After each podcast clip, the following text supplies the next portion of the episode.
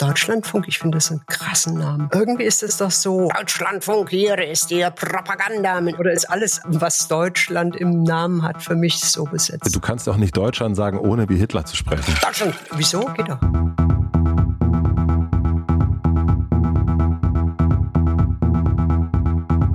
Sibylle, ich grüße dich. Matze, Dito. Ist das jetzt morgen für dich oder ist das jetzt, was ist das für dich? Du, äh, Menschen, die so wahnsinnig positive Macher sind wie ich, slash Macherin, äh, für die ist immer morgen. Ja. Für die hat der Tag irgendwie äh, nur eine Stunde und das ist 6 Uhr am Morgen, wenn äh, der Tag gerade erwacht ist und ich ihn mit meinen kleinen Tatzen gestalten kann. Tatz, tatz, tatz, tatz, tatz, tatz, tatz. Sind wir eigentlich schon so weit, dass wir auch, ähm, also sagen können? Wir können du sagen, nee, dass wir auch Menschen begrüßen können, die jetzt zuhören? Oder tun wir immer so, als würde da niemand sein? Äh, pff, versuch doch mal, vielleicht äh, schwingt da irgendeine Reaktion in deine Synapsen. Meine, naja, ich würde jetzt einfach sagen, hallo, liebe HörerInnen. Ja, aber ich glaube, wir sind ja nicht beim, beim äh, pf, irgend so ein Deutschlandfunk oder so. Ja, das ist eine Also- gute, ich, ich, äh, Also die machen doch immer so, guten Morgen. Ich, ich habe noch nie Radio gehört, weißt du das? du hast noch nie in deinem Leben Radio gehört? Das glaube ich Also dir nicht. wahrscheinlich aus Versehen, wenn man in äh, Taxis saß, als es noch Taxis gab und noch nicht diese autonomen Flugtaxen, die jetzt überall am Start sind. Da mal, aber ich äh, sonst so freiwillig, ich habe kein Radio. Naja, hey, hallo, liebe Hörerinnen und Hörer, hier ist Nein, wieder das, das ist Talk wirklich- Radio das ist, Berg und äh, Hiescher. Der Verkehr auf der A1 ist heute zähflüssig und dick schmierig. Äh, Hier bei Podimo FM. Oh, Ken, Mensch, wie geht's denn Ken? Der hat einen guten Lauf gerade, ne? Ken? Wie, wer ist Ken? Ken, Ken FM, Ach so, ach hier den, den, äh, der hat irgendwie Kollegen. 80 Milliarden Zuhörer, da, HörerInnen, da träumen wir von. Wir müssen vielleicht ein bisschen was, lass mal über Corona reden, vielleicht pushen wir die Quote. mal ganz ehrlich. Hast du Corona Ich- ich- schon gesehen? Ich, äh, du, ich habe äh, das Ding, also die, die, die Gutmenschen da draußen haben mich so weit, dass ich ja auch mit Maske baden gehe, zum Beispiel in die Badewanne. Also ich glaube ja ganz ehrlich, also ich glaube, ich- das ich- gibt's ja alles gar nicht. Ich glaube, das Nee, ist, ich- ist ja totaler ich Quatsch. glaube, ich glaube, dass ähm, 9-11 sagt dir was, ne? Da, ja, also du, 9. Äh, war da jetzt, Chips, war da jetzt Chips, neulich, Bill 11.9. Gates, 9-11. Okay, Alter, wir, wir kriegen das nicht. Wir kriegen's so nicht hin. ernst. Wir kriegen das nicht so hin. Ähm, wollen wir mal auf, auf ganz klippriges Gelände, was, was, was, was beanstandest du in der, im Corona-Handling? Gibt es was? Und, und verstehst du Hygienedemo? Oh, du, Also die- du bist aber wirklich. Nee, nee, versuch- versuch jetzt wird's, jetzt wird's klitschig. Du willst wirklich, du willst, Ich du will willst das- aufsteigen, will ne? das- Du willst Ne, ich will einfach in Ken FM. neue Hörer, neue HörerInnen hier irgendwie. Ähm, Na, sag mal, wir können ja, wir sind ja ganz unter uns. wir sind, es hört ja, Gott sei Dank sind wir ja nicht im Radio. Also du meinst, ich, also ich soll dir jetzt sagen, wie ich das Handling im Allgemeinen mit Corona empfinde. Oder was du so, also du wachst auf und denkst an Corona oder hörst schon wieder Corona-Zahlen und Tote und Bläh. Was, was, äh, was ist, du musst doch eine Meinung haben. Also heute ist es ja nicht mehr wichtig, dass man äh, Fakten hat, weil die sind ja alle gefaked. Es geht um Meinung, oder? Jeder muss eine Meinung haben und die ganz laut verteidigen. Was ist deine? Ich bin in einem Zwischenraum nach wie vor. Ähm, ich habe, also bei uns ist es noch so, wir haben jetzt am Wochenende, haben wir eine Freundin gesehen, und das ist jetzt mal so ein Beispiel, äh, den wir relativ häufig haben, so als Familie. Also wir sind voll die EllbogengrüßerInnen und, ähm, und sind nicht so umarmen und so weiter. Und die Freundin Ablecken? ablecken, äh, das mache ich nur, wenn du nach Berlin kommst, dazu komme ich gleich. Ähm, aber und das sorgt immer wieder für Irritation beim Gegenüber. Und auch die Freundin war erstmal so, ach, ach, ach so, ihr, mm, ah, das macht so eine Begrüßungssituation ja erstmal so steif und da muss man dann auch wieder drüber wegkommen. Und das ziehen wir schon sehr so familienmäßig durch und halten uns da nach wie vor auf Abstand, gucken auch immer in geschlossenen Räumen Fenster aufmachen und so weiter und so fort. Also ich bin guckt erst nach, ob da Viren drin ob sind. da Viren drin sind und dann gehen wir erst rein. Fieberthermometer. Also man ist so auf, wie sagt man, auf halb acht Stellung oder so, sagt, man das? Warum heißt das so? Keine Ahnung, weiß, Oh weiß ich nicht. Hallo da draußen, ihr lieben Linguisten. Erzählt uns, was halb acht oder heißt es halb acht? Ich weiß es nicht. Ich denke halb okay. acht. Ja, also halb acht. Also ihr seid acht. auf halb acht. Wir sind auf, wir sind auf halb acht oder halb acht. Äh, weiß man alles nicht. Aber natürlich machen wir dann auch dennoch Dinge, die komplett sinnlos sind, die ablecken. Wie zum Beispiel, Fremde ablecken. nein, wie zum Beispiel letzte Woche Freitag war ich äh, im Hüpfburgenparadies mit meinem Sohn und das war, also das, da hätte ich auch keine Ahnung, auf eine Party gehen können. Also wie nah er anderen Kindern gekommen ist und ich dann ja auch in dem Fall. Also das, da war nichts mit Abstand. Das war natürlich draußen und so, aber das äh, widerspricht sich dann natürlich. Ähm, es ist nicht ein Dauerthema für mich, also im, im Kopf, oder? Ja, nee, gar nicht mehr. Ich denke nicht, nicht eigentlich nicht. Ich äh, habe ja eh gern Masken auf, weil das ist gut gegen Überwachungskameras und biometrische Gesichtserkennung. Also finde ich das ganz toll. Mhm. Ich weiß nicht, ob in Deutschland gibt es eigentlich Vermummungsverbot. Habt ihr das durchgedrückt? Weißt du jetzt gar nicht. Weiß ich ne? nicht. Auf jeden Fall in einigen Kantonen gibt es ein Vermummungsverbot. Die Bevölkerung irgendwie hat begeistert dafür gestimmt, als es einfach gegen äh, verschleierte Frauen ging. Ne? Mhm. Das ist einfach latenter Rassismus. Und äh, jetzt verschleiern wir uns ja alle. Ne? Ja. Das finde ich ganz lustig, deswegen tue ich das ganz begeistert, weil das äh, mir echt scheißegal ist, ob ich eine Maske aufziehe oder nicht. Mir auch komplett übrigens. Ich habe da, ich habe für mich da überhaupt nicht freiheitlich beraubt oder irgendwas. Es ist mir, also ja. Also ich, ich verstehe wirklich so. Äh, oder, oder sagen wir mal, Teile diesen, äh, von diesen Hygienedemos, äh, das stört mich überhaupt nicht, weil ich finde, das ist das Recht der Menschen. Hm. Sachen anzuzweifeln, zu hinterfragen. Also vielleicht nicht gibt's das Virus oder so, dann wird's ein bisschen doof. Aber eben genau sind die Maßnahmen gerechtfertigt und äh, die Scheiße ist nur einfach, dass das von Rechten gekapert wurde. Wie stehst du denn zu ähm, Nazis? Nee, zu Ken Jebsen. Ich äh, gebe mir den ab und zu mal, weil ich wissen möchte immer, also so was, was, was wird jetzt verteufelt oder, ne? Also ist es gerechtfertigt? Und ich finde auch, dass er zum Teil irgendwie komplett legitime Fragen stellt. Also ich, ich finde auch, dass irgendwie sehr viel, viel zu schnell irgendwie abgewürgt wird, irgendwie Diskussionen nicht mehr stattfinden. Äh, ich, ich finde, in der Demokratie muss er Fragen stellen dürfen. Was mich so beelendet, ich finde ihn nicht irrsinnig schlau, deswegen verliere ich da schnell das Interesse und äh, ich finde diesen raunenden Unterton, das nervt mich. Also er fragt ja nicht einfach, war das alles gerechtfertigt, sondern oh, was steckt dahinter? Und das, da verliere ich so, da, da ahne ich eine Absicht, dass die Absicht ist Angst machen und dies wird jetzt einfach von allen Seiten mhm. so Angst getriggert und das, da bin ich immer raus und gucke mir lieber irgendwie ein schöne Hüpfburg an. und guckst du, wie Kinder die Hüpfburg ablecken. Und dann leckst mhm. du die mhm. Kinder ab. Mhm. Dann lecke ich die Kinder ab und dann die Hüpfburgen.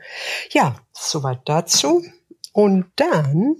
Und dann wollte ich dich fragen, dein Berlin-Besuch kommst du nach Berlin im Oktober? Und vor allen Dingen hast du jetzt zwei Karten für mich oder nicht? Weil äh, okay, also, also du hast ja ein Theaterstück in Berlin Theaterstück wird aufgeführt damals, mit Frau Riemann. Ähm, ich habe das selber geschrieben, mit, mit ihr einstudiert. Ja.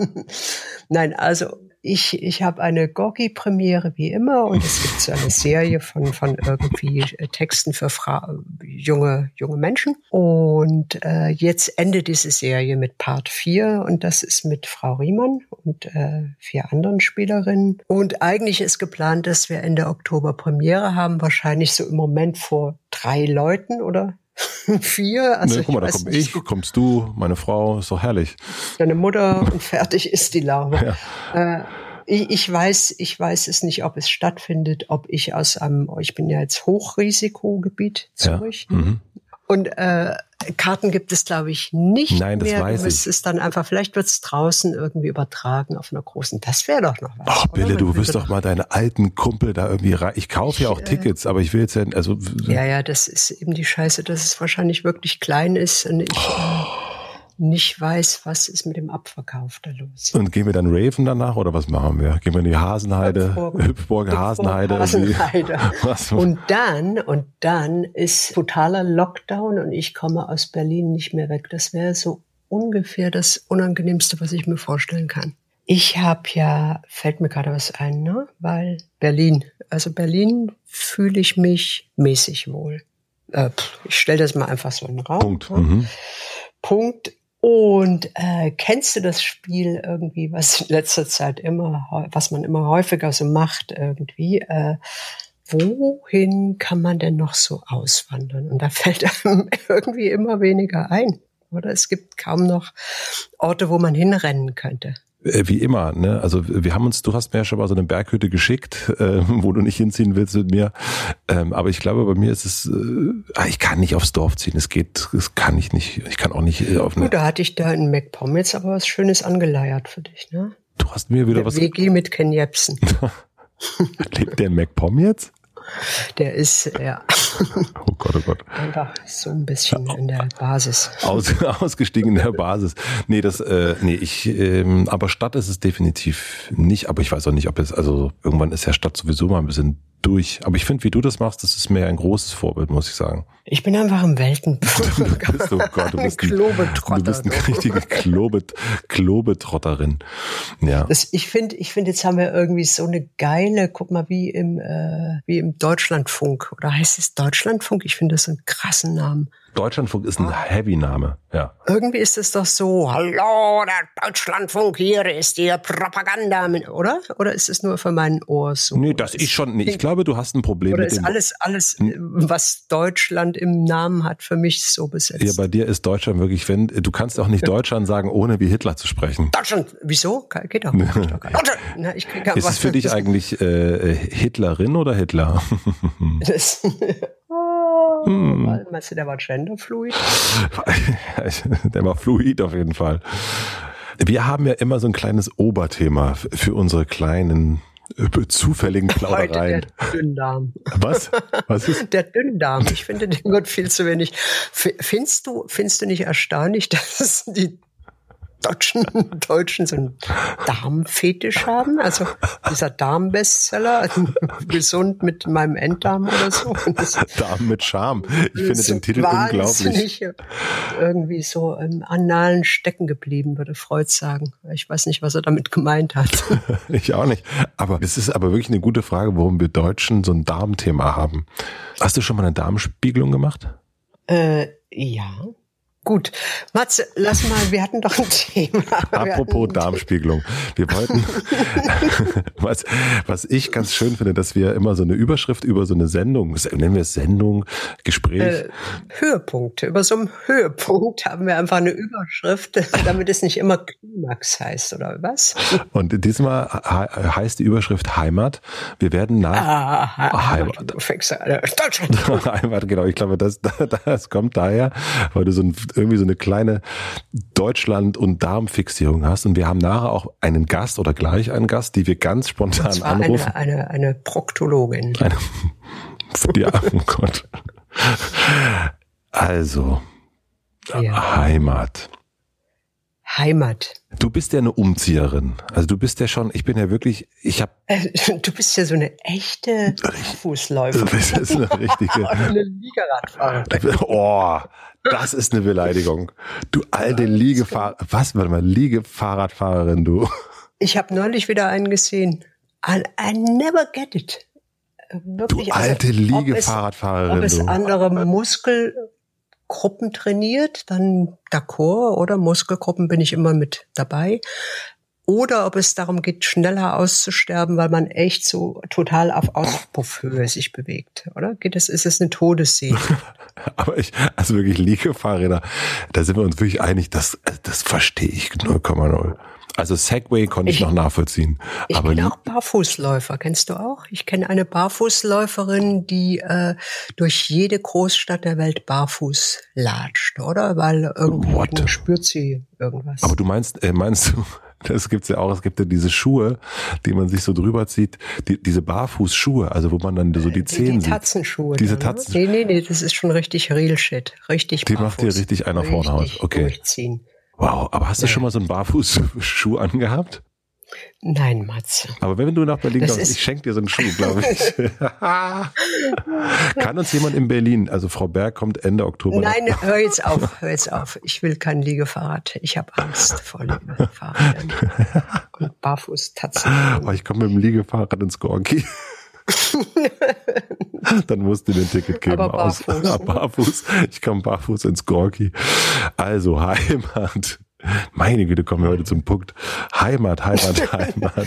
Ich, ich glaube, wir versuchen das zu umgehen, weil das so ein ausgelutschter Begriff ist, oder? Also ich meine, seit Heimatministerium kann man dieses Wort ja nicht mehr aussprechen, ohne irgendwie sich in die Zehen zu beißen. Das stimmt. Heimatminister. Guten Tag, ich bin Heimatminister. das ist Wie geht's? alles so ein verzweifelter Versuch, irgendwie die Rechten einzukassieren, oder? Aber ich habe schon auch drüber nachgedacht, was Heimat für mich ist. Wenn, wenn, wenn Frau Berg ausruft, wir reden über Heimat, dann spure ich natürlich, äh, bevor die mich wieder verklagt.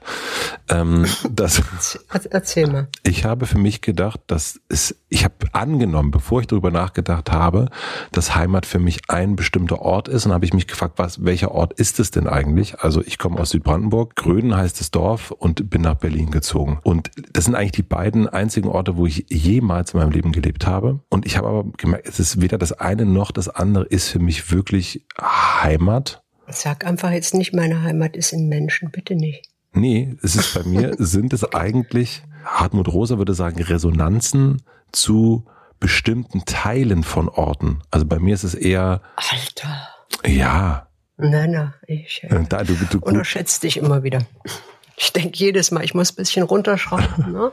aber Gut, also erklär mir das. Erklär mir, Herr Rosen. Überschätzt mich manchmal, hast du gesagt.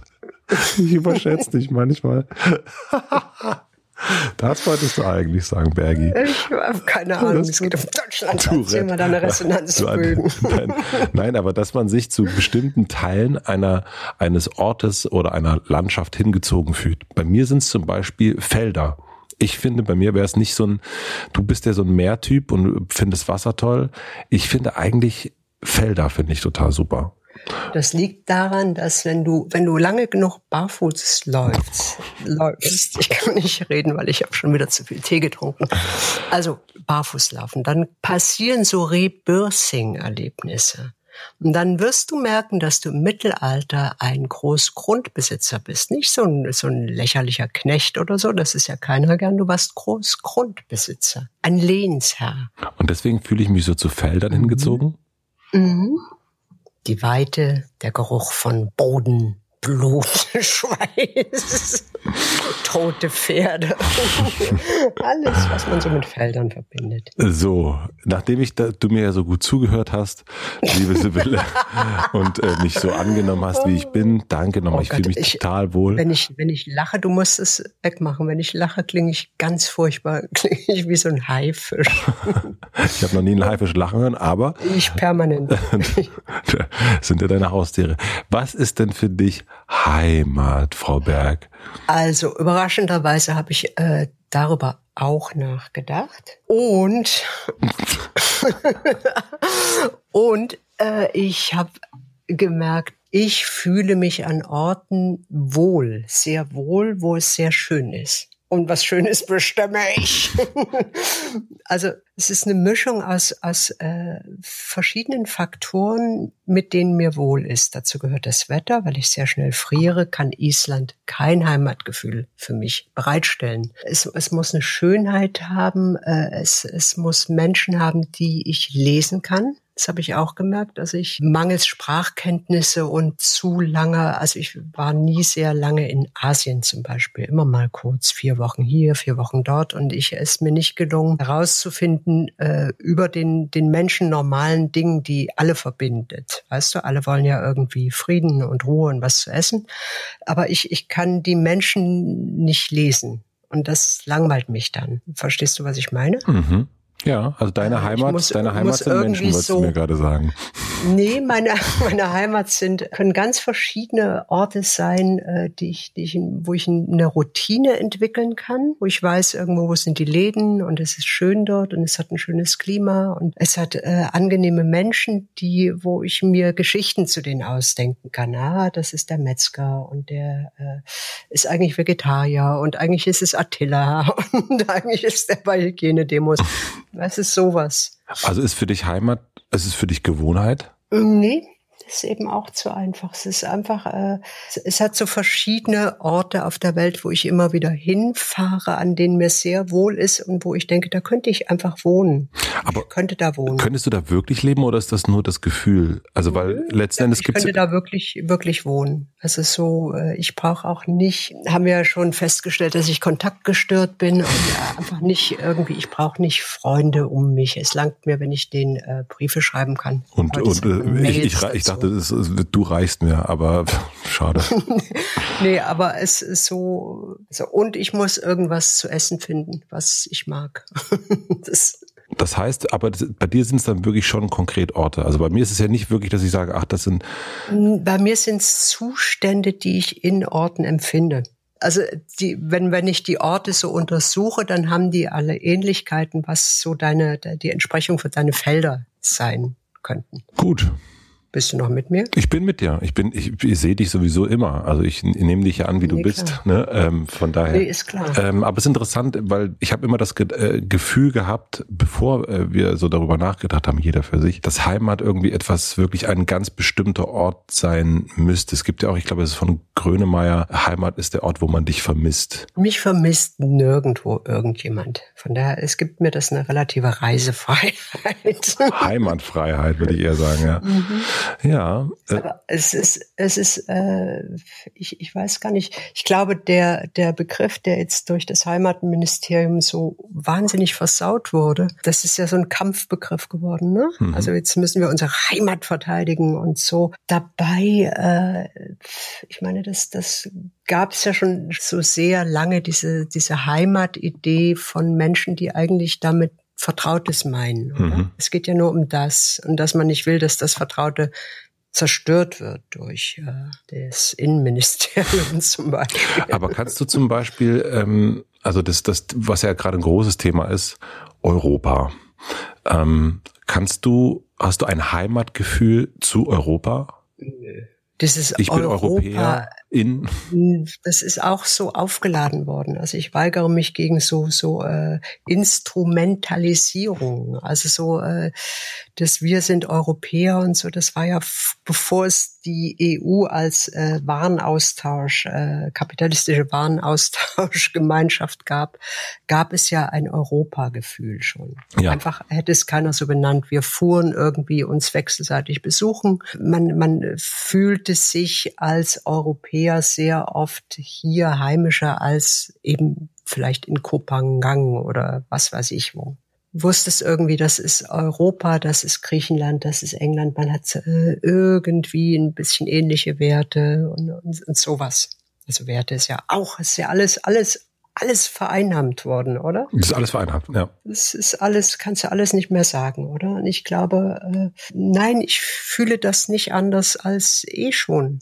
So, ich äh, fühle mich in europäischen Ländern eher irgendwie zu Hause als, äh, sagen wir mal, zum Beispiel in Amerika. Also ich finde, dass sich äh, schon Amerika äh, wesentlich von Europa unterscheidet mit irgendwie äh, dem, woran die Menschen dort glauben. An Waffenbesitz zum Beispiel. Na, ich glaube da auch dran, aber. Äh, bei dem Thema, also bei Heimat habe ich mich gefragt, also bei mir die Felder, bei dir das Schöne, das kommt bei mir aus der Kindheit. Glaubst du, dass dieses Gefühl, dieses, äh, das ist ja, Heimat ist ja eine Verbundenheit zu etwas. Mhm. Ist das kindheitsgeprägt? Jetzt wird's zu tief, weil ich habe äh, irgendwie gerade ein, ein tolles Buch am Wickel, dessen Autor nicht vergessen habe, weil das liegt auch nicht, nicht hier, mhm. sondern da drüben über äh, den Identitätsbegriff. Mhm. Der, ich bin noch nicht irre weit, das ist aber mega interessant, weil das wird ja auch so, so ein Kampfbegriff gerade. Ne? Identität also eine, voll. Ja, hätte ich das Buch jetzt schon gelesen, könnte ich was Schlaues dazu sagen. Aber äh, bisher bin ich dazu gekommen, sozusagen, dass äh, diese Identität, die man so als äh, unabwendbar per Geburt annimmt heute, sehr viel Sozialisierung ist. Also dass äh, die einfach in Dialekten besteht, in dem, womit man aufgewachsen wurde. Aufgewachsen wurde? Aufgewachsen ist. Wurde. Het have. Und äh, ich, ich weiß nicht, die, die, es ist bestimmt auch der Schönheitsbegriff. Was findet man schön? Das ist ja auch nicht also wenn es sich auf Menschen bezieht, gibt es da Statistiken und äh, es gibt den goldenen Schnitt des Gesichts und Kindlichkeit bei Frauen und dominante Kinne bei Männern. Oh Gott, ich finde dominante Kinne furchtbar. Aber auch so, was du als schön empfindest an Landschaften oder so, das muss irgend, irgendjemand musste das eingeflüstert haben. Und ich mag mich nicht entsinnen, woher das kommt. Wahrscheinlich äh, war ich schon immer sehr, sehr schlau und habe mir das selber beigebracht. ich würde sagen, das ist ein guter Moment, unsere Gästin mal anzurufen weil bei dir, also bei, ich glaube, bei uns beiden ist es relativ, naja, es ist eindeutig. Unklar. Nee, es ist eindeutig insofern äh, unsere Dass Ident wir nicht so an Orten hängen, sondern uns selber was zurechtgefrickelt haben. Wir haben uns zwar selbst zurechtgefrickelt und wir sind aber auch äh, nicht Weltbürger. Mit, nee, nee, nein, oh Gott. Wir sind Barfußläufer. Barfußlaufende Weltbürger. Weltbürger. Sind hier sind die barfußlaufenden Weltbürger. Herzlich willkommen bei Podimo FM. Hier ist Bille und Matze. WG das, das ist übrigens so ganz, wenn man, wenn man so nicht Radios laufen hat im Hintergrund, sondern Arte. Mm, mm, Arte am schlaue, Tag. Schlaue, Arte schlaue Tag, Frau, du. Nee, am Tag bringen die irgendwie entweder nur Tiersendungen äh, mit fickenden Fröschen oder so äh, eigentlich für Arte relativ dumpfe so Reisedinger, Dingsbums. Heute ähm, irgendwie Gambia, morgen die, das Loire-Tal oder so. Und äh, wenn das immer so im Hintergrund läuft, äh, also du siehst auch nie irgendwie äh, äh, wirklich die Probleme der Menschen, wie geht's mit der Wirtschaft, sondern immer nur so Landschaften und Fische und irgendwie dann siehst du Essen und äh, dann siehst du bei allen, allen Sachen, äh, so immer geht es um Heimat und die Menschen sagen dann irgendwie, hier im Loire-Tal, gibt es überhaupt? Mhm. Keine Ahnung, mhm. äh, legen wir wahnsinnigen Wert auf Familie und unsere Tradition und Essen. Und dann machen sie irgendeinen Kasper Fassnachtsding und das gibt's dann nur dort und da schnitzen sie alle ihre Masken und wenn du einfach wie ich dann irgendwie so übers Jahr verteilt 6000 von diesen Sendungen siehst, dann denkst du, ihr Kinder, ihr, ihr erzählt alle den gleichen Müll. Also so äh, was von was ihr berichtet ist einfach Gewohnheit. Äh, das hat nicht nichts mit Heimat zu tun oder vielleicht doch. Es ist immer das. Aber eben, da müssen wir jemanden fragen, der sich, der schlauer ist als wir. Ja, und ich würde sagen, da sollten wir mit einem Integrationsalbtraum sprechen, würde ich sagen. Und zwar ist das, du hast sie. Olli, Olli Schulz? Nein. Grüße bitte. Oh, der Seehofer? Der, oh. Nein, das ist, also du hast sie mir überhaupt erst äh, beigebracht, könnte man sagen. Idil Beida. Mhm. Und ähm, du, äh, dir ist sie, glaube ich, aufgefallen, weil sie äh, viele Drohbriefe von der NSU bekommt? Nee, nee, nee, mir ist sie aufgefallen, weil ich äh, im Internet, mhm. im Internet irgendwie ihre Comedy geguckt habe und die sehr, sehr gut fand. Und die, äh, es gibt eigentlich zwei Charaktere, die sie spielt. Das ist einmal eine Nazi-Oma, Greta Grischke heißt die, oder eben dieser Integrationsalbtraum Gillet Eiche.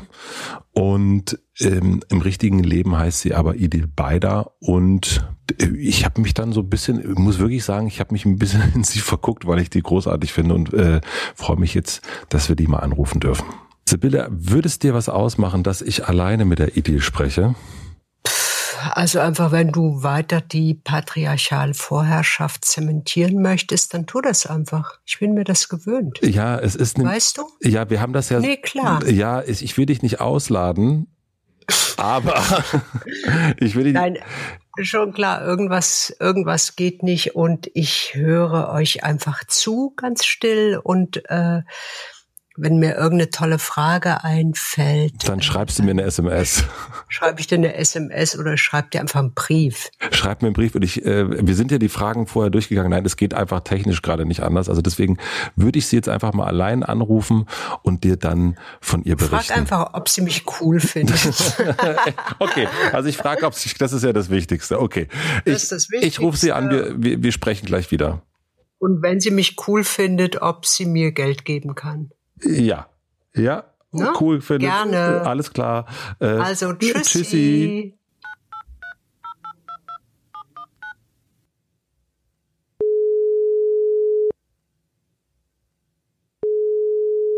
Hallo, schönen guten Tag. Wie geht es? Hallihallo, schönen guten Tag, Edil. Mir geht's sehr, sehr gut. Diese Bille lässt sich entschuldigen. Ich soll dich aber fragen, wie du sie findest.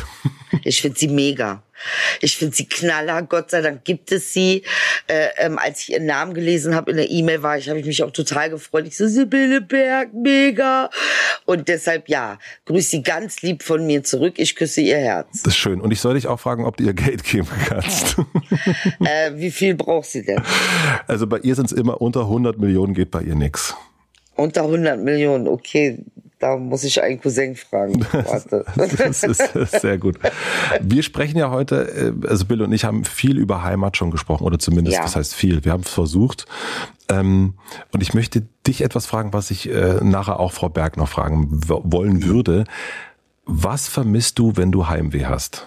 Also wenn du das Gefühl also Heimweh ich, hast. Das, das Gefühl Heimweh, ich, äh, das, ich vermisse dann tatsächlich die ähm, Intimität. Mhm. Und mit Intimität meine ich äh, ähm, an einem Ort äh, äh, jetzt Leute zu kennen, wie jetzt meine Freunde in der Situation reagiert hätten, was sie jetzt wohl gesagt hätten. Also das zum einen, dann die Sprache, äh, äh, wie wir die Dinge ausdrücken würden. Auf einmal kommt da so eine Freude auf äh, von von dem, was man auch gelebt hat an an dem Ort, wo man die meiste Zeit verbringt. Und das ist so irgendwie für mich dieses Gefühl ähm, äh, Sprache, Musik, äh, Freunde, äh, Erinnerung äh, macht ganz viel den Zustand von, ja, also etwas, was ich vermisse. Und hast du einen, ähm, wenn es um das Wort Heimat geht, hast du da einen bestimmten Ort, an den du da denkst? Ich glaube, bei, ich glaube, in, in meinem Fall ist es tatsächlich so, dass ich, dass ich in diesem Fall zwei bestimmte Orte habe, an die ich da denke. Mhm. Äh, ähm, und das ist zum einen natürlich meine Realität hier und mein Alltag hier und ähm, dann aber auch bin ich sehr stark verbunden mit dem Heimatland ähm, meiner Eltern auf eine sehr kuriose Art und Weise. Also gar nicht mal in dem Sinne, dass ich sagen würde, oh, ich, ich kann, ich, also ich, äh, mein Türkisch ist nicht exzellent, weit, weit entfernt davon. Äh, ähm, Geschichte kenne ich mich auch so gerade mal so ein bisschen, kann ich mich da durch navigieren.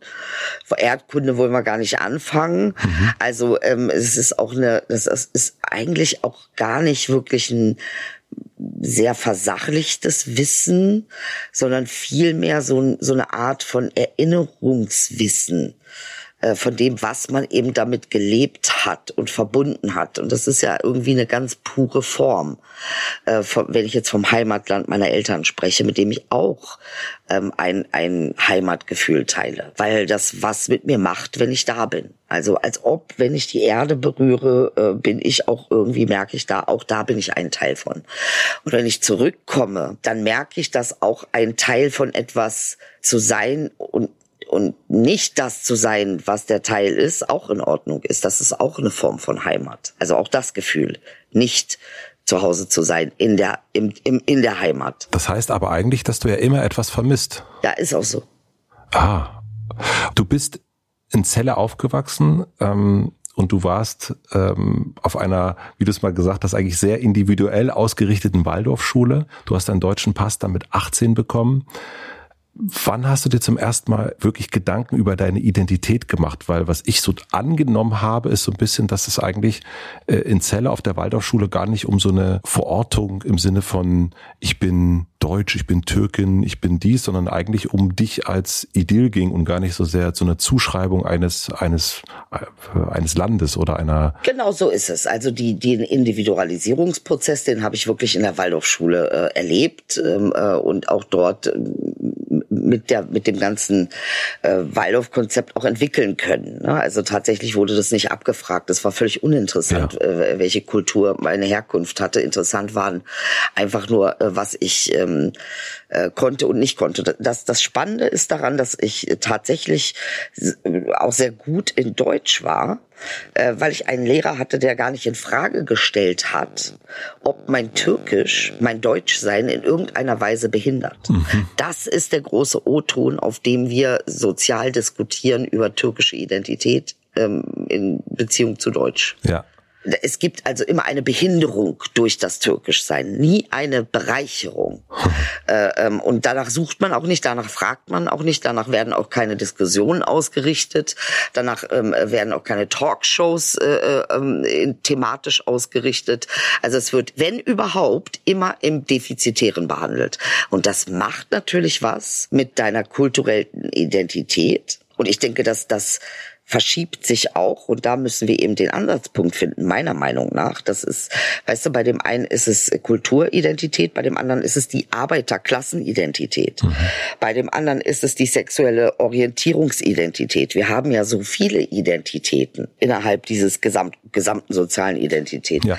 Also da sind die Verknüpfungspunkte. Wo bist du da? Bist du da eher ähm, in irgendeiner Form in einer Minderheit oder in einer marginalisierten Minderheit? Ähm, wo sind da die Punkte, die dir gesellschaftlich als Minus zugeschrieben werden? Und das sich so anzugucken aus meiner Perspektive ist natürlich sehr spannend. Du warst Integrationsbeauftragte, also nicht so lange, aber so zwei Jahre, glaube ich, ne, an der Rütli-Schule.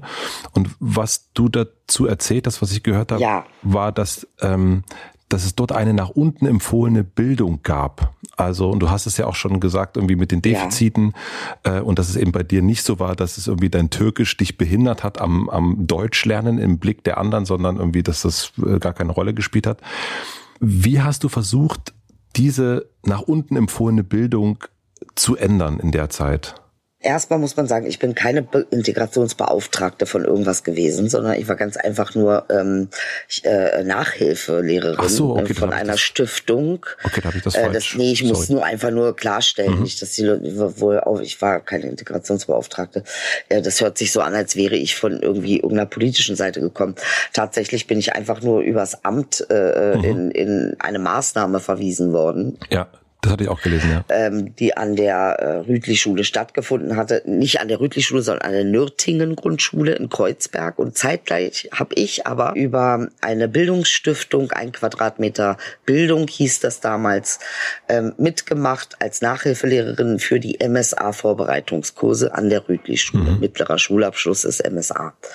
Das heißt, ich war also äh, äh, morgens in der einen Situation und nachmittags in der anderen Situation und konnte sehr gut beobachten, was passiert eigentlich. Das eine war eine Grundschule und nach der Grundschule wirst du empfohlen mhm. ähm, in verschiedene, ja, also Gymnasium oder dann eben jetzt mittlerweile Gesamtschule, wo man den MSA machen kann. Da habe ich natürlich Dinge beobachtet, die ich, also die mir wirklich das Herz gebrochen haben. Also erstmal war ich in der in Nürting Grundschule, das muss man sagen, es ist jetzt auch schon 10, 15 Jahre her. Ne, das ist jetzt ähm, auch eine Weile schon her, da hat sich auch eine Menge verändert. Aber zu der Zeit war es dann noch so, dass diese Klasse komplett türkisch-arabisch war. Ja. Da war kein einziges deutsches Kind drinne. Also das ist, ist für mich ich verstehe das Wort Integration überhaupt nicht in diesem Zusammenhang. Das ist Exklusion. Mhm. Das ist nicht Integration. Dann hatte ich eine Schülerin, die ein Kopftuch äh, trug. Und ich habe auch mit ihr darüber gesprochen. Sie findet das Kopftuch schön, weil ihre Mama ein Kopftuch trug.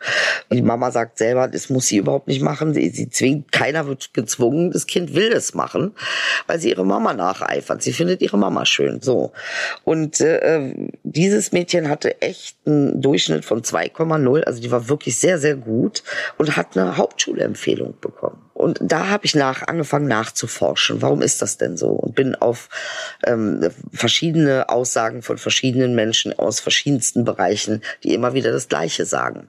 Also wenn Sie zum Beispiel, äh, das ist ja ein Teil ne, in der Schule, was Sie machen, Sie schreiben MH hinter die Namen, wenn da ein ähm, nicht deutsches Elternteil mhm. äh, quasi äh, ein Elternteil ist, äh, dann wird da M, das mit MH vermerkt, weil wenn da MH steht, bekommt die Schule mehr Geld für äh, äh, besondere Förderung von Migrationshintergrund. Mhm. An sich ist diese Markierung aber schon rassistisch. Ja. Also, dass da schon äh, ein Unterschied in, in Unterschied in der Förderung gemacht wird, das funktioniert überhaupt nicht. Also nicht in dem Alter. Äh, das kann man vielleicht machen mit mit Jugendzentren oder sowas, aber nicht in der Schule. Also das sind natürlich alles so Sachen ähm, äh, und dann gräbst du weiter und dann sagt dir eben auch äh, äh eine, die bei der Berufsberatung tätig ist, sie sagt, naja, wir werden schon angehalten, Migrantenkindern zu sagen, dass sie ähm, äh, nicht, nicht unbedingt studieren müssen mhm. oder sollen. Das Handwerk auch was Tolles ist. Also da gibt es eine ganz klare Richtung. Äh, ähm, und das ist, das entspricht schon einer rassistischen Struktur. Äh, das folgt ja ganz klar. Und das ist natürlich irgendwie mittlerweile auch problematisch.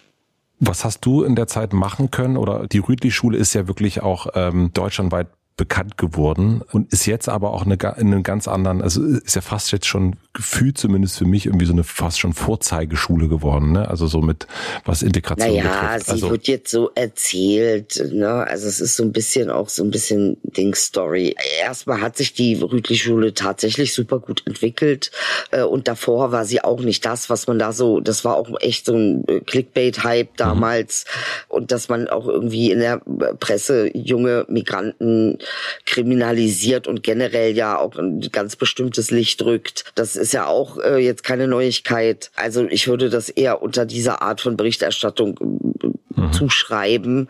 Das waren so die allerersten äh, seriously Clickbait ähm, äh, auch ein bisschen sehr übertriebenen mhm.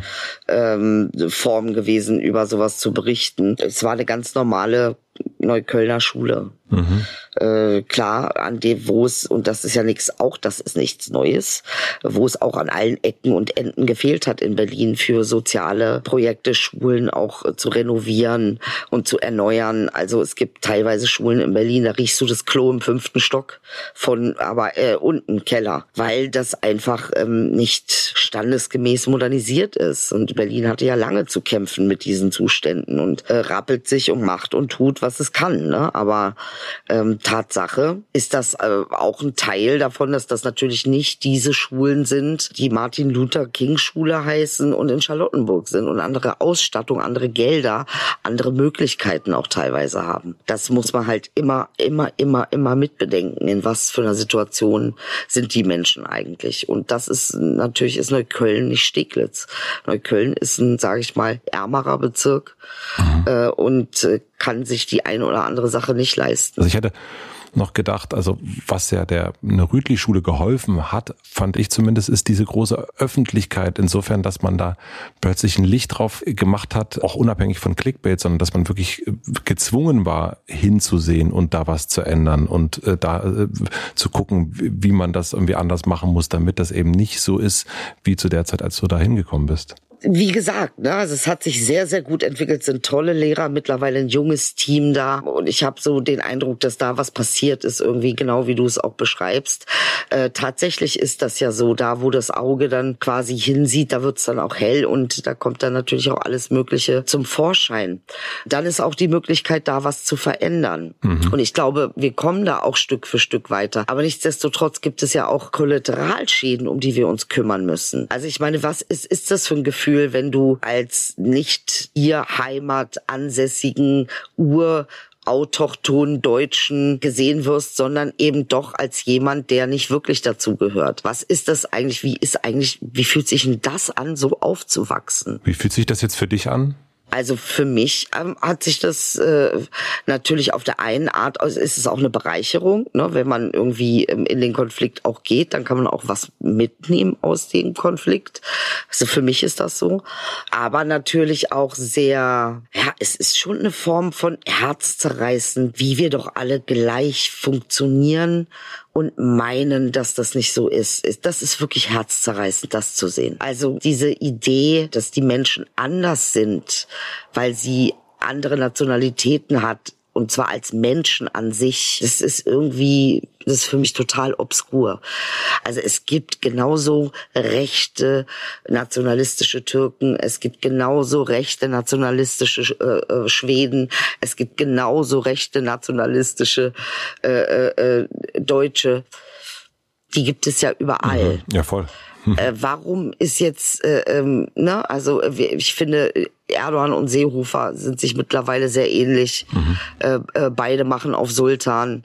ähm, warum ist der eine ein Diktator, der andere nicht? Mhm. Also wie, wie kommt es zustande, dass, dass wir tatsächlich das eigene Team immer immer gütiger bewerten als das andere.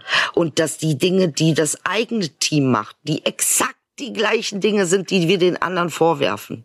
Wirklich exakt das Gleiche. Ja, du hast doch mal gesagt, alles, was die Deutschen nicht sein wollen, sind die Migranten. Ja, im, im Deutsch, in der deutschen Narrative, in der ähm, äh, öffentlichen Diskussion, ja. genau. In, in, Im Ausgangspunkt der Narrative, ja. Was sind wir nicht? Türken. Mhm. Weil Türken sind was? Nicht wir. Mhm. Wir sind gut. Mhm. Sie sind also böse. das ist, und das meine ich, das ist das Herzzerreißende.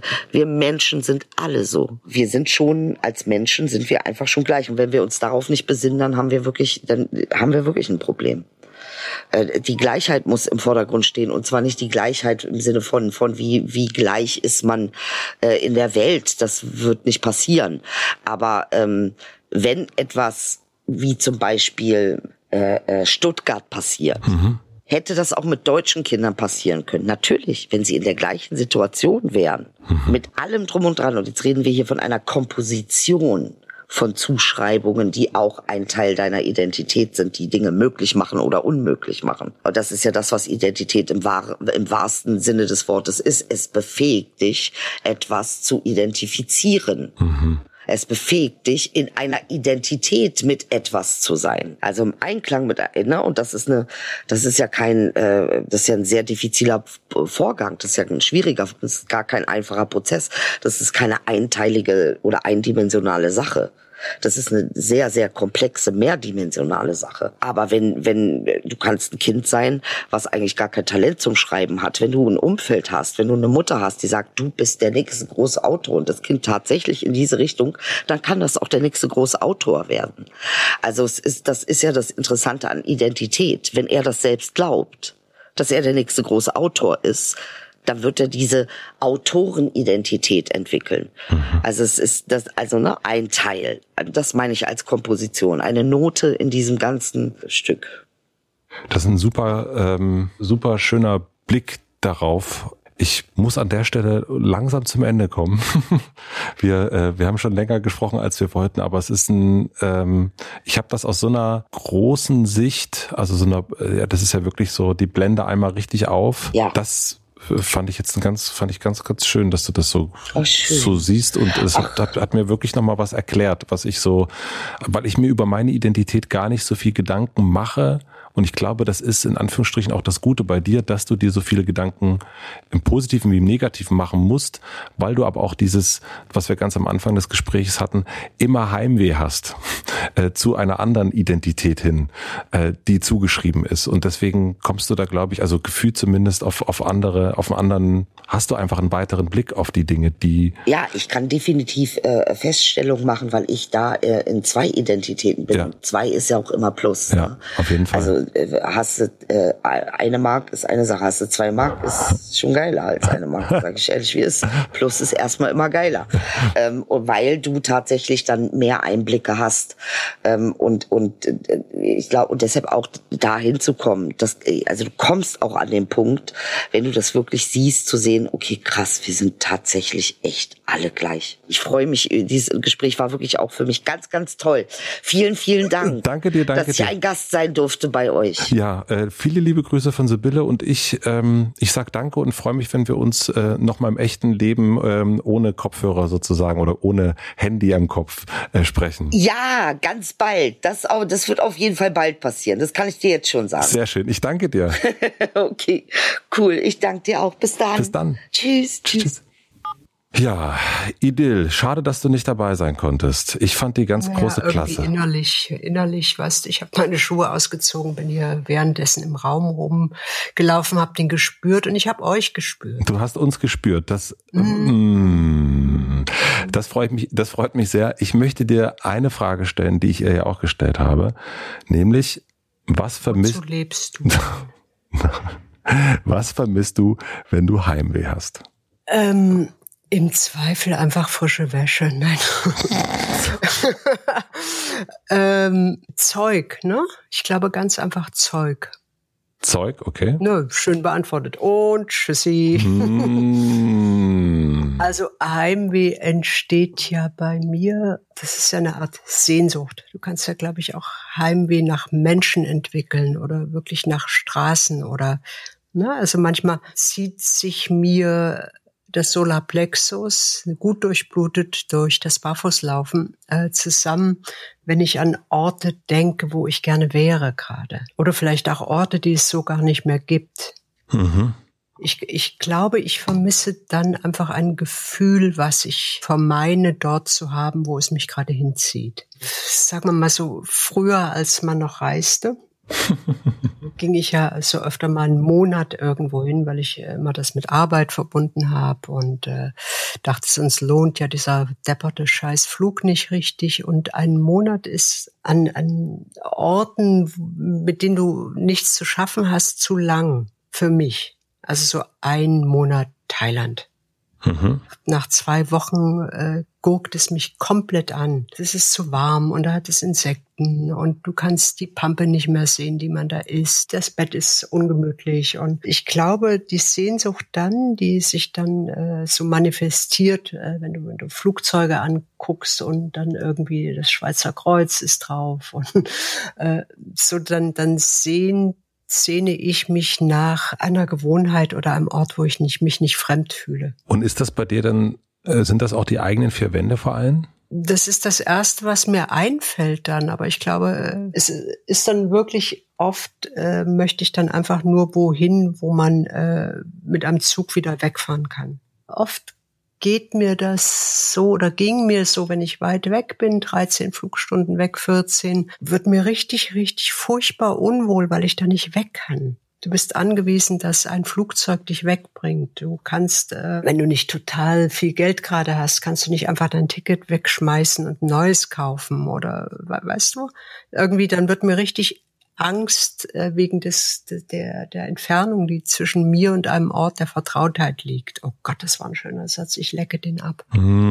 Weißt, aber weißt du, was ich meine? Ja, ich weiß, was so, du meinst. Ja. So irgendwie, oh, ich will weg und ich komme hier nicht weg und das macht mich äh, ganz furchtbar nervös. Und, und du?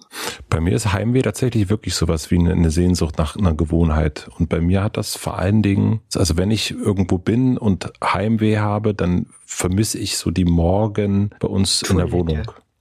Nein, die Morgen Schön in der, der Stuhlgang. Schön, nein, aber da, oh, Mann, ey, so Dille. Richtig ich würde auch mal so ein bisschen, bisschen nicht die ganze Zeit wie so ein wie so ein super harter kannst Unternehmer du, kannst wirken. Du, kannst du im Ausland auch so schlecht Stuhl machen? Kennst du das Problem? Nee, das Problem kenne ich nicht. Erzähl mir doch davon. Stuhl- Erzähl mir doch mal davon, liebe Also Sibylle. ich habe das ist einen schwierigen Stuhlabgang. Du hast da wirklich einen schwierigen Stuhlabgang in der Fremde. In der Fremde. Und du hast dann, wenn du Heimweh hast, dann so, dann sehnst du dich nach einfach einem nicht Sehnsucht nach einer guten Wurst. Du hast eine Sehnsucht, die bei, aber die du selbst produzierst, nicht wahr? Ach man, kann auch. Ach, da, ach, da freue ich mich doch schon wieder richtig, dass der Julius das illustrieren wird. So eine Wurst, die man so wie einen Blumenstrauß überreichen kann. Das ist für dich Heimweh. Das ist ja. Ach, wie schön, Mensch, Sibylle. ja. Schön, dass wir uns widersprechen. Ah, ja.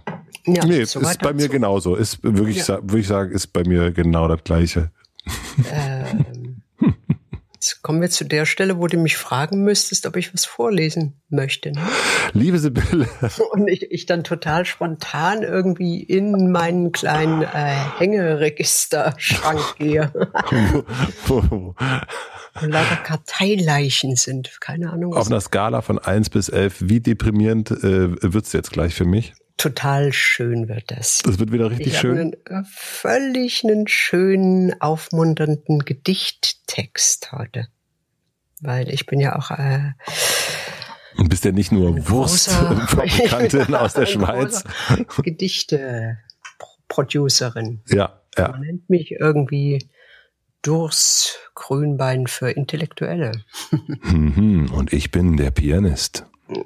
Los geht's. Also ich lese jetzt ein, äh, ein Gedicht vor, was von mir geschrieben wurde und das sich im weitesten Sinne mit dem Thema Heimat in irgendwas überschreiben ließe. Es war ein Morgen tief im April. Ich lag in meiner Wohnung still, von draußen schlug Regen an mein Dach. Ich war weder schlafend, noch war ich wach. Ich konnte nicht mehr denken, konnte nicht mehr stehen. Vor dem Fenster waren Bären zu sehen. Große Schatten, die liefen herum. Ich dachte, Mist und drehte mich rum.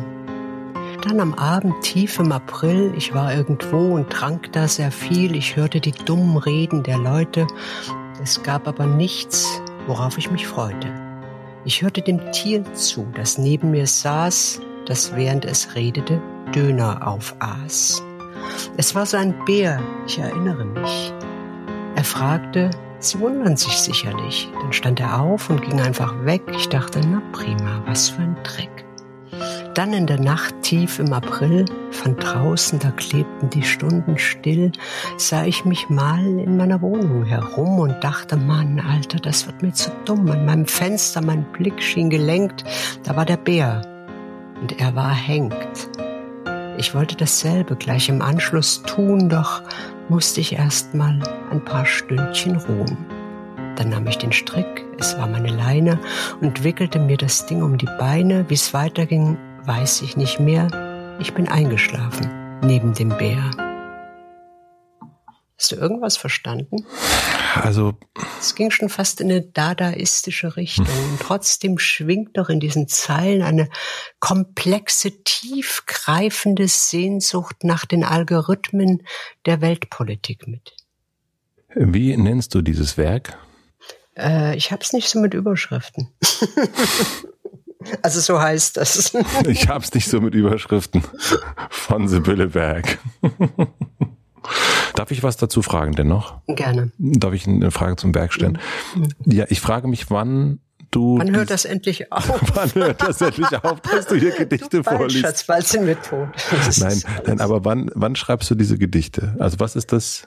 W der, der, wann sitzt du so da und denkst, jetzt schreibe ich mal so ein nee, Gedicht? pass auf, das ist alles, alles anders. Äh, Natürlich, ich, komisch. Ich, ich, schreibe seit ich äh, davon lebe schreibe ich eigentlich nie was nur für mich. Ja. Also weißt du, so bevor ich vom, vom Schreiben leben konnte, glücklicherweise, habe ich auch nicht für mich geschrieben, weil ich irgendwas sagen wollte, sondern irgendwie, weil ich nichts sagen konnte. Also weil ich einfach schlecht war. Mhm. Dann, dann habe ich geschrieben wie besemmelt, um mich zu trainieren, oder? Mit unklarem Ziel, weil, äh, scheiß der Hund drauf, irgendwas muss man ja machen, beruflich, oder? Und jetzt schreibe ich Gedichte einfach immer im Kontext, dass ich die in Stücken unterbringe. Also ah. in, in meisten der mittlerweile doch, wenn ich mein Verzeichnis durchblätter, 26 oder 27 Theaterstücke, die sind fast immer mit, mit Songs drin, mit, mit Songs oder ja, also ich habe gern, wenn Schauspieler singen, weil dann reden die nicht. ich mag Oh Mann. Ja, ich mag nicht, wenn Schauspieler reden. Okay. Naja, also für naja, mich war es schön. Äh, danke für die Antwort. Jetzt weiß ich Bescheid. Also Auftragsarbeit. Ich muss, man muss dich beauftragen. Ähm, Inner, innerlich, innerlich. Innerlich. Also ja. Ähm, wir spielen zum Schluss noch einmal unser Lieblingsspiel, die absolute Wahrheit. Und während, also ich habe vorher eine Frage an mm, dich. Mm, mm, ich habe zwei Menschen, die uns eine Frage geschickt haben. Und äh, du darfst entscheiden, ist es die Person, die mit J anfängt oder ist es die Person, die mit K anfängt, deren, deren, dessen Frage ich vorlesen soll, äh, vorspielen möchte, möchte. Oh, Alter, das war mir zu kompliziert. Mach doch einfach irgendwas, wo du dich echt wohl damit fühlst. Mm. Mach doch mal, zieh mal Schuhe aus, stell dich hin, äh, lass mal die Energie des Bodens durch deine Chakren fließen und dann entscheidest du einfach, du gehst dahin, wo du zu Hause bist. Ja, gut. Hm? Dann erklärst du inzwischen, was ähm, das ist, nicht wahr? Jawohl, also äh, wir spielen jetzt das, das äh, Spiel Die absolute Wahrheit. Das heißt, wir fragen uns Fragen oder stellen Fragen gefragt. Stellen. Oh Gott, oh Gott, oh Gottes Willen. Du bist oder, ein kleines Sprachgenie, du. Oder Head-Have-Fragen. Mann, Mann, Mann, Mann. Willst du das Spiel erklären? Ich ja, glaub, also wir, wir spielen das Spiel. Das nennt sich die absolute Wahrheit. Menschen schicken uns Fragen zu. Wir beantworten die wahrheitsgemäß. Aber Barfuß. es ist alles nicht barfuß in einem Liegefahrrad. Es ist aber alles nicht so schlimm, denn es ist nur ein Spiel. So. Frau Berg. Konzentration. Hier kommt eine, hier kommt eine gute Frage. Hier kommt eine gute Frage. Ich habe mal eine Frage. Gibt es eine öffentliche Person, die ihr persönlich gar nicht gut kennt, von der es euch aber wichtig ist, dass sie das, was ihr macht, gut findet, der ihr also gefallen wollt, dass diese Person denkt, dass ihr schlau, lustig, inspiriert und äh, irgendwie sonst gute Leute seid. Gibt's sowas Verrücktes? Frau Berg, das war Klaas Häufer Umlauf. Man nennt ihn auch Klausi. Ah, der ist ein guter Typ, ne? Das ist ein richtig guter Typ. Dem ja. würde ich gern gefallen. Mann, Mann, Mann, Mann. Dem würdest du gern gefallen. Dann kann ne? er mich groß rausbringen. Aber dem gefällst du? Ja, ich gehe davon aus. Also irgendwie, wem gefalle ich denn nicht? okay, äh, aber die Frage ist gut. Hast du eine Antwort? Du hast es doch schon gehört. Nee, die Frage ist, die Frage, nee, in diesem Fall gebe ich dir diese Frage erstmal schön dafür, dass du diese Einleitung so schön gemacht hast und mir mein Souverän. Heimweh, mein Heimweh kaputt gemacht hast. Darfst du heute anfangen mit dieser Frage? Hm. Ey, das wäre jetzt vollkommen, ich glaube, ich würde komplett lügen, wenn ich sagen würde, dass ich, ich wäre nicht, hätte nicht so eine Eitelkeit, ne? Wenn Menschen, die ich cool finde, sag mal, irgendeinen Menschen, den ich cool finde, fällt mir gerade keiner ein.